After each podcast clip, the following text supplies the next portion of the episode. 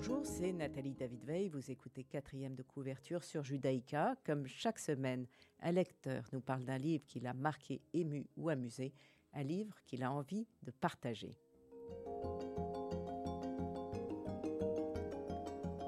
Aujourd'hui, j'ai le plaisir de recevoir Gilles Paris qui présente Malcolm Lowry sous le volcan. Bonjour Gilles. Bonjour Nathalie. Vous êtes attaché de presse et romancier. Vous venez de publier Le bal des cendres chez Plomb, votre dixième livre.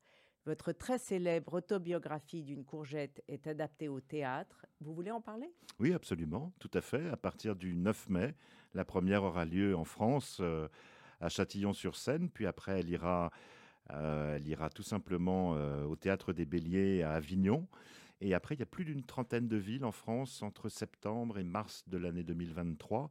C'est une pièce réalisée par, et mise en scène par Pamela Ravassar. avec Gaëtan Le Martelot qui qu'on voit actuellement dans le film de Jean-Jacques Hano sur Notre-Dame, Notre-Dame Brutel, et qui est une pièce magnifique parce qu'elle est, elle est d'abord très fidèle au livre, et puis surtout, ce qui est, ce qui est assez beau, c'est que Pamela a eu l'idée d'un orchestre sur scène qui, qui, qui, rythme, on pourrait dire, l'histoire de Courgette, et c'est assez innovant et, et, et, plutôt chouette. Chaque acteur interprète trois rôles différents. J'espère qu'elle va venir à Bruxelles. J'espère aussi. Euh, et votre dernier récit, qui était Certains cœurs lâchent pour trois fois rien, et, euh, édité chez Flammarion, vient de paraître à J'ai lu. Absolument, j'en suis ravi parce que c'est un chaque poche est un lectorat différent. Et donc votre dixième roman ou livre, Le bal des cendres, euh, l'action se déroule donc chez Plomb, l'action se déroule euh, dans un hôtel de Stromboli où séjournent plusieurs couples ou familles. On sait que le volcan va entrer en éruption, puisqu'on est là pour ça, c'est dit dans le titre. On l'attend, mais en attendant, on apprend à connaître tous vos personnages et chaque chapitre présente l'un d'eux. Et l'histoire avance ainsi sous plusieurs points de vue et c'est absolument captivant. Rappelons que Stromboli est une île éolienne qui est au large de la, de la Sicile, enfin face à la Sicile. Euh, qui est une île très particulière, il faut le dire. Stromboli, moi qui, aime beaucoup l'Italie, qui ai beaucoup voyagé euh, dans les îles italiennes, c'est une île à part, un peu après rude, qui se mérite. La plupart des touristes euh, n'y restent que 2-3 jours en général. Ils viennent escalader le volcan, ils viennent se, se balader sur ces magnifiques sentiers bordés de bougainvilliers et de jasmin. Il y a une odeur très très particulière à Stromboli. Euh, de figuier aussi. Euh, et c'est un endroit qui me paraissait essentiel parce que le volcan n'est pas seulement dans la montagne, il est en chacun de nous.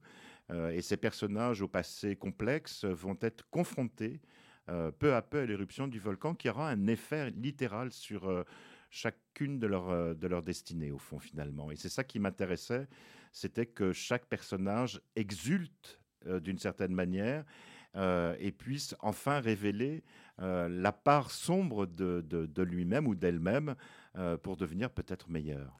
Alors il y a plus d'un point commun, évidemment, avec euh, ce chef-d'œuvre, ou en tout cas ce roman culte de Malcolm Lowry qui s'appelle Sous le volcan. Euh, dans cette version des Cahiers rouges chez Grasset 2008, il était d'abord sorti en 47 et c'est une nouvelle traduction de Jacques Darras, traducteur d'Ezra Pound et de Walt Whitman. Qui paraît-il euh, d'ailleurs lui rend, lui rend hommage, contrairement à la première traduction. Ce qui m'intéresse, euh, le livre m'intéresse évidemment, mais tout ce qui est autour du livre aussi m'a passionné parce que c'est quand même, ça reste, quoi qu'on quoi qu'on en pense et quoi qu'on l'aime ou qu'on l'aime moins, ça reste un des chefs-d'œuvre du XXe siècle. Et c'est un livre, euh, d'abord l'auteur a mis dix ans à le travailler, le retravailler, euh, l'a présenté à plus de 24 éditeurs qui l'ont refusé. Euh, c'est le 25e qui a dit oui, ce qui prouve quand même que même à l'époque, voilà, il y avait une espèce de réticence à ce texte. on dit très souvent, vous savez, la grande différence entre les romans et les nouvelles. Le roman, vous avez le temps d'entrer, découvrir les personnages. Les nouvelles, il faut attraper le lecteur au premier paragraphe. Eh bien, Malcolm Lowry avait une forme de lenteur pour entrer dans l'histoire qui est assez fascinante, qui peut aussi rebuter le, lecteur, il faut le dire euh, simplement. D'ailleurs, deux lecteurs euh, de, son éditeur se sont intéressés à son livre, et l'un d'entre eux, d'ailleurs, était très sévère quant à la lenteur de, l'action. Euh, ça se passe, rappelons-le, au Mexique, entre deux volcans, voilà. et il y a une espèce de chape de plomb énorme sur le personnage, sur le diplomate, qui s'appelle Geoffrey Firmin, qui boit de l'anis en se rappelant que, que l'anis, évidemment, lui évoque l'absinthe. Et c'est un homme profondément alcoolique et qui s'enfonce aussi bien dans son siège où il est assis que dans le pays où il vit. Euh, sa femme, Yvonne, qui est un personnage euh, extrêmement romanesque, qui est peut-être... Euh, on pourrait dire, le personnage romanesque du livre, revient vers lui, va essayer de le sauver. Y arrivera-t-elle ou pas On ne va pas révéler non plus la fin du livre, mais d'une certaine manière, c'est un livre qui prend son temps. et ce qui m'a fasciné, c'est que Malcolm Lowry a écrit euh, une très longue lettre, comme on n'en fait plus dans l'édition aujourd'hui, une lettre de 50 pages, que d'ailleurs euh, l'édition dont vous venez de parler des Cahiers Rouges chez Grasset restitue intégralement, contrairement à l'ancienne édition. Je vais vous en lire un tout petit passage que je trouve extraordinaire, où il se justifie euh, de cette lenteur propre à son livre, avec des termes, vous allez voir, qui sont extraordinaires. Il dit J'ose affirmer en fait que ce livre est singulièrement plus dense, plus profond, plus réussi, plus soigneusement pensé et exécuté que votre lecteur ne le suppose, car il ne commet pas d'erreur à proprement parler lorsqu'il oublie de révéler quelques-unes des significations les plus profondes ou bien les congédie comme prétentieuses, gratuites ou dénuées d'intérêt chaque fois qu'elles font éruption à la surface. Cela est à mettre somme toute au compte des qualités de mon livre et non de ses défauts, car sa couche supérieure en dépit des longueurs a été, longueur je précise, il l'a écrit en français, c'est assez amusant, euh, a été sciemment conçue afin d'éviter au lecteur de perdre son temps à plonger sur la surface. Si tel est bien le cas, de combien de livres peut-on dire la même chose? De combien de livres qui possèdent cette vertu peut-on dire aussi qu'il ne nous ennuie pas à la première lecture par le ralentissement qu'il nous impose? Je ne prétends pas me livrer à des comparaisons puériles, mais pour citer quelques classiques fort connus, que dira-t-on de l'idiot, des possédés, du début de Moby Dick, pour ne rien dire des hauts de Hurlevent? Voilà, c'est extraordinaire, je trouve. Euh, il y a à la fois une faconde incroyable, un, vocabulaire euh, presque précieux, un ego aussi, on le sent euh, derrière ces mots de l'auteur qui a écrit d'autres livres. Hein. il n'a pas, mais les autres livres, on les connaît moins évidemment. Reste ce, chef-d'œuvre de la lenteur, on pourrait dire, qui, pour les lecteurs les plus attentifs, comprendront qu'il a aussi choisi cette lenteur avec la moiteur du Mexique, ce, cette espèce de, température opaque qui oppresse littéralement les personnages et qui les empêche quelque part d'agir comme s'ils étaient englués. Donc cette lenteur, elle a une, explication et une, justification mais qui, en effet, peut rebuter n'importe quel autre lecteur qui, aurait, qui aimerait bien rentrer plus vite dans le, dans le récit en, lui-même. On va écouter votre premier choix musical, Julien Clerc, Le cœur volcan.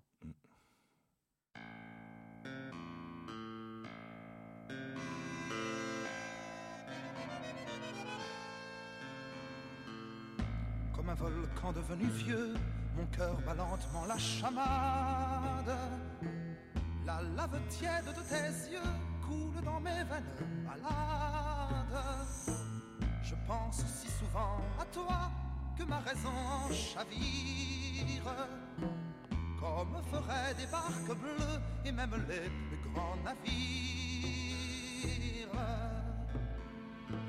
J'ai la raison à raisonner dans un port désert, dérisoire toute ma vie s'est arrêtée comme s'arrêterait l'histoire. J'ai la raison à raisonner dans un port désert, dérisoire toute ma vie s'est arrêtée comme s'arrêterait l'histoire. Comme une légende qui s'éteint, comme un grand peuple en décadence comme une chanson qui se meurt, comme la fin de l'espérance. Mon cœur volcan devenu vieux bat lentement la chamade. La lave tiède de tes yeux coule dans mes veines malades. Comme une armée de vaincus, l'ensemble sombre de mes gestes fait un vaisseau du temps perdu dans la mer morte qui m'aurait cœur volcan devenu vieux ballonnement. La chamade, la lave tiède de tes yeux coule dans mes veines malades.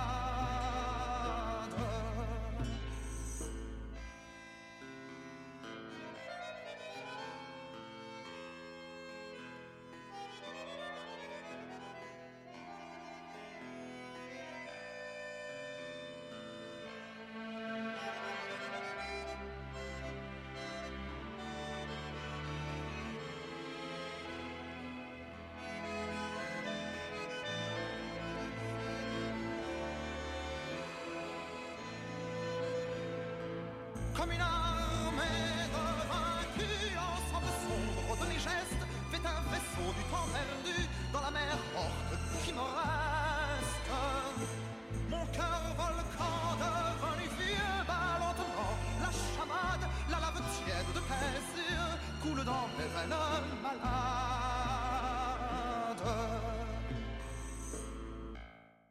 Gilles Paris nous parle du Bal des cendres, publié chez Plomb, son dernier livre, et Malcolm Lowry, Sous le volcan, qui euh, s'appelait avant, euh, avait un autre titre, Au- n'est-ce pas? Au-dessous du volcan, ce qui est étonnant, puisque le, le titre original, c'est Under the Volcano, ce qui veut dire sous, le, volcan, et non pas Above the Volcano, qui aurait pu être traduit par Au-dessous du volcan. Et euh, l'auteur définit son propre livre comme une divine comédie ivre. Euh, et, et on est avec ce héros très énervé qui soit dans une autodestruction, enfin moi je l'ai été, euh, totale, euh, englué comme vous disiez. Non, je l'ai dans- été aussi, moi-même qui, à travers tous mes livres, ne cesse de, de- de parler de, non pas des drames ni des épreuves, mais de ce qu'on en fait, c'est-à-dire la manière dont on se reprend. Euh, là, on est dans un, dans un livre qui est très rude, qui est très... Alors avec une langue magnifique, mais qui n'a plus rien à voir avec ce qu'on écrit aujourd'hui, ce qu'on publie même aujourd'hui. C'est presque un poème en Euh, prose. C'est presque un poème en prose. comme je le disais, il y a une espèce de lenteur et surtout cette, cette lente autodestruction euh, du personnage, malgré le retour de sa femme, malgré ses amis autour de lui, euh, qui est un personnage qui se laisse peu à peu glisser vers la torpeur et, et- et- et vers la mort, en fait. Et en fait, c'est une autobiographie. Oui, tout à fait. Le personnage, d'ailleurs, est retourné euh, régulièrement au Mexique euh, euh, et a hanté les- les- les- les propres terrains de son propre livre. Et vous, dans votre livre, Gilles Paris, Le bal des cendres, vous avez été, j'imagine, à Stromboli. Vous avez, mis- vous avez mis 4 ans pour l'écrire, qui n'est pas 10. Non. C'est mieux. Oui, en fait, j'y suis passé une première fois, mais deux, trois heures. Vous voyez, c'était, euh, j'étais, je sais plus où j'étais en Italie, mais on avait la possibilité de passer par Stromboli. Ça, me, je me souviens d'avoir vu qu'une seule chose quasiment. On, a marché le long des sentiers et puis on est allé voir la fameuse maison où Ingrid Bergman a, vécu avec Roberto Rossellini quand ils ont tourné le, film. euh, Stromboli, euh, film qui est, un film des années 50, euh, du début des années 50. Euh, ils se sont d'ailleurs mariés ensuite. euh, et cette maison à Stromboli, on peut la visiter. Et dans les deux trois heures que j'avais passées, j'avais visité la maison de, la maison, le nid d'amour de, ces deux de ces deux monstres. Et puis ensuite, quand j'ai voulu écrire un roman euh, où, un volcan côtoyait des personnages, j'ai évidemment pensé tout de suite à Stromboli. Mais j'en ignorais tout, donc je suis allé, en effet, j'ai fait deux longs séjours pour à la fois rencontrer des gens sur place, un historien qui vit depuis 50 ans là-bas, euh, des habitants, des commerçants aussi. Euh, et puis, bien sûr, euh, je voulais m'approprier l'île, c'est-à-dire vraiment euh, euh, de d'est en ouest, marcher le long de ces incroyables sentiers qui, qui tombent sur des plages absolument sauvages où il existe encore les tombes des anciens marins. euh, morts de scorbut euh, à bord du bateau qu'on enterrait euh, aussitôt dans des, tombes euh, recouvertes de, cailloux et qu'on trouve encore sur les plages de, Stromboli. C'est vraiment une île qui m'a fasciné parce que les plages, notamment, euh, c'est des plages euh, noires. Bon, ça c'est une chose, mais surtout la mer, à un mètre du bord, vous n'avez plus pied, donc il n'y a pas d'enfants pratiquement sur les plages de Stromboli parce que c'est dangereux. Euh, les touristes n'y viennent que 2-3 jours. On ne passe pas 15 jours à Stromboli en vacances. Euh, on va plutôt dans les autres îles éoliennes, euh, à Lipari, euh, à Panarea Mais surtout. Même dans vos personnages, d'ailleurs, il- il- beaucoup vont à Lipari et se promènent ailleurs. on profite de ça parce que les îles sont pas très loin les unes des autres et elles sont surtout incroyablement changeantes par rapport à Stromboli, qui est une île qui se mérite littéralement, euh, qui est une île après rude mais qui a un charme fou en même temps. Euh, aucun palace ne s'y est, ne s'y est montré, aucune boutique de luxe n'existe. Bon, les boutiques de, t-shirts pour les touristes, euh, voilà, il y en a quelques-unes qui fonctionnent assez bien, mais voilà, il y a des très beaux restaurants, très bons restaurants, mais où que vous soyez, le volcan est là. C'est ça qui est incroyable, c'est-à-dire que. Et vous, n'avez pas vu l'éruption du volcan? Non, je ne l'ai pas vu. Par contre, euh, il y a eu plusieurs faits divers à Stromboli. Alors, ces dernières années, même en, même en 2019, c'est pas si vieux que ça, euh, il y a eu un mort, il y a eu un touriste mort à la suite d'une éruption du volcan. Mais la plus grande catastrophe remonte aux années 2000, où un pan entier de, de, de, de la montagne s'est effondré dans la mer et a provoqué un tsunami. Alors pour que, pour que ça provoque un tsunami, il faut des centaines de milliers de tonnes. Il faut imaginer ça qui provoque un réel raz-de-marée qui a recouvert littéralement toute l'île. Donc euh, voilà. Et dans les années 1930 aussi, il y a eu quelque chose d'assez grave. Il n'y a généralement pas énormément de morts, c'est 7-8 morts à peu près en général, euh, mais ça provoque des dégâts euh, incroyables dans l'île. Et alors pour en revenir au, à sous le volcan, John Hewson en a fait un film que vous avez vu. Extrêmement réussi avec Albert Finlay, qui est, qui est le personnage. Enfin, je veux dire, c'est je ne sais pas si. J'imagine que Houston a pensé à lui immédiatement parce qu'il incarne à merveille ce, diplomate. Euh. En plus, euh, Albert Finlay a des traits assez précis, presque bouffis. Donc, euh, il est incroyablement fidèle au personnage de, Geoffrey. et la belle Yvonne, telle qu'on la conçoit, telle qu'on l'imagine en lisant le, livre de Malcolm Lowry, est interprétée par Jacqueline Bisset et qui est absolument très émouvante parce qu'elle fait tout pour, pour sauver cet homme et elle n'y arrivera pas. Oui.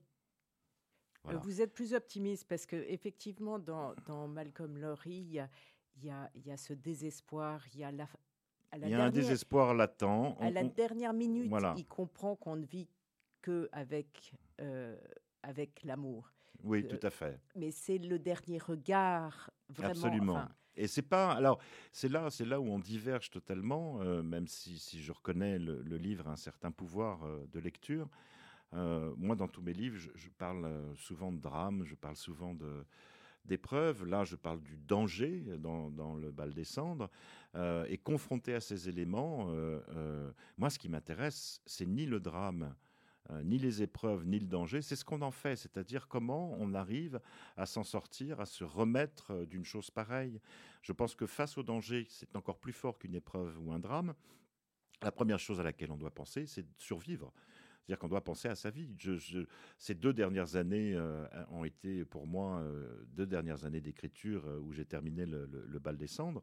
Elles ont été quand même très secouées par la pandémie et très récemment par l'Ukraine.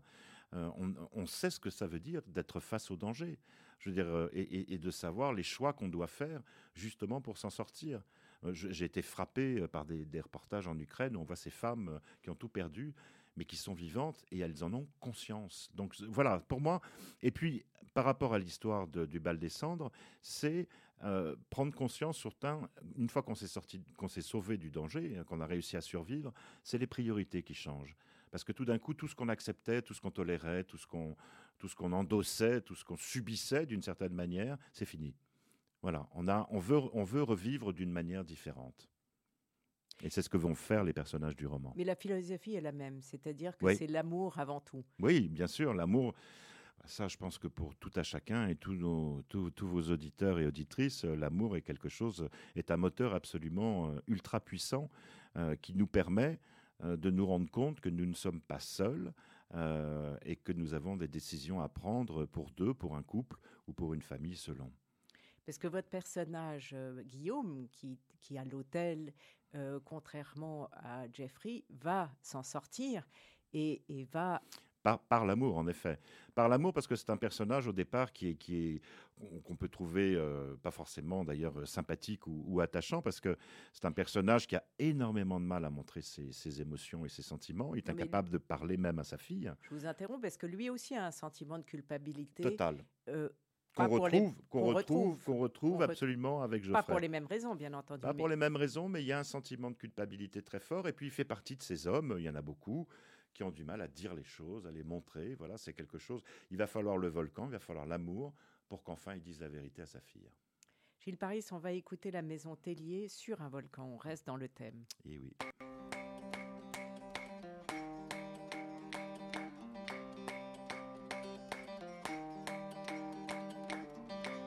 Danser, nous dansons souvent au bord du cratère sur un volcan. À quoi sert notre venue Oh, danser, danser, tout est perdu.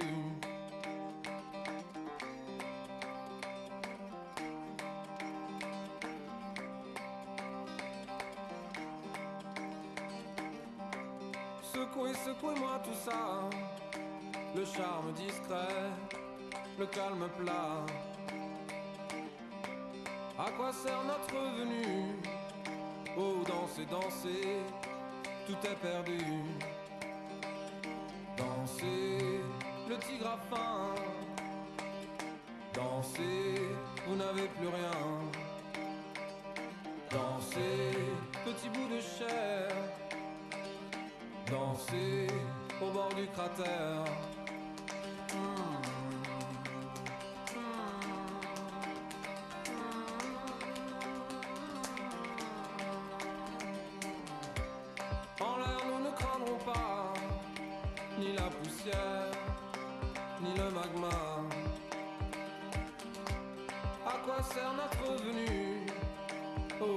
Danser, tout est perdu.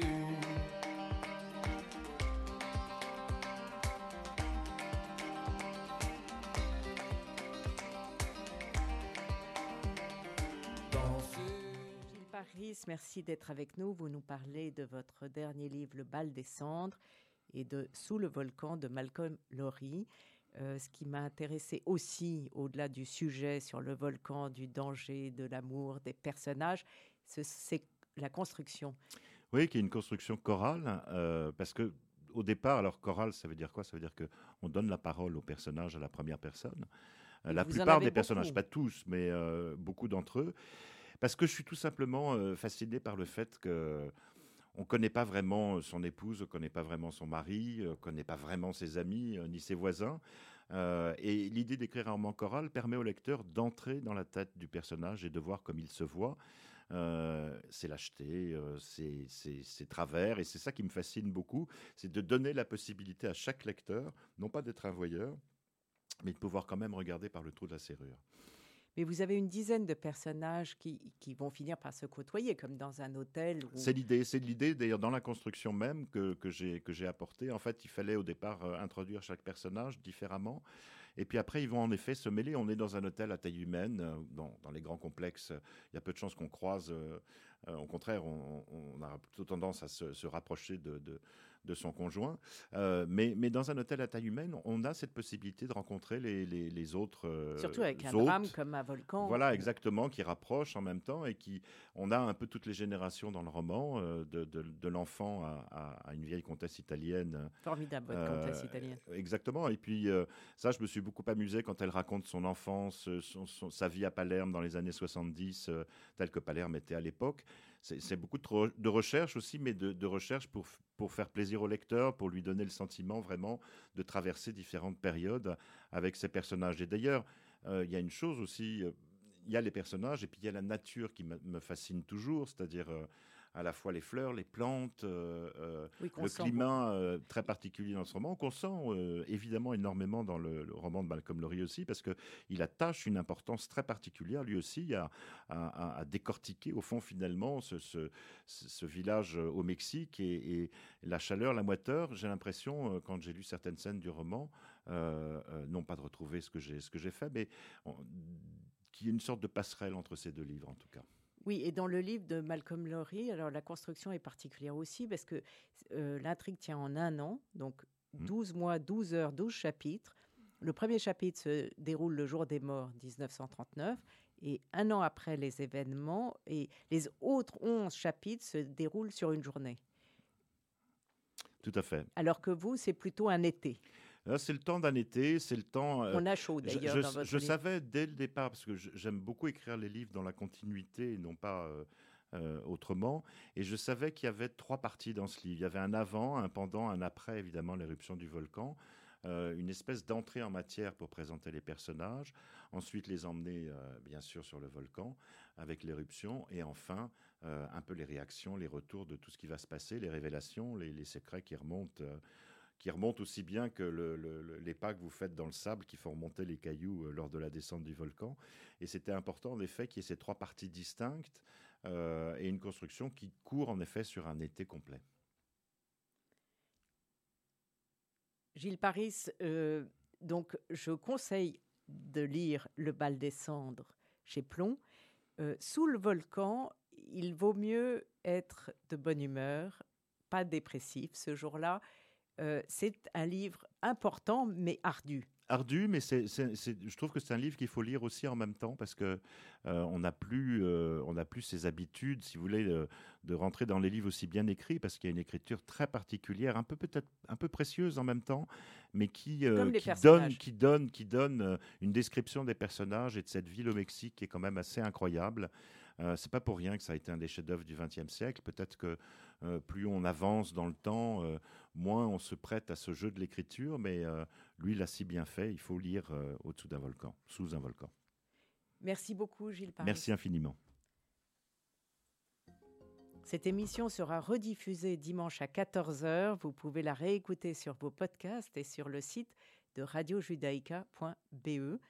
Et je vous retrouve mardi prochain à 11h pour une nouvelle émission.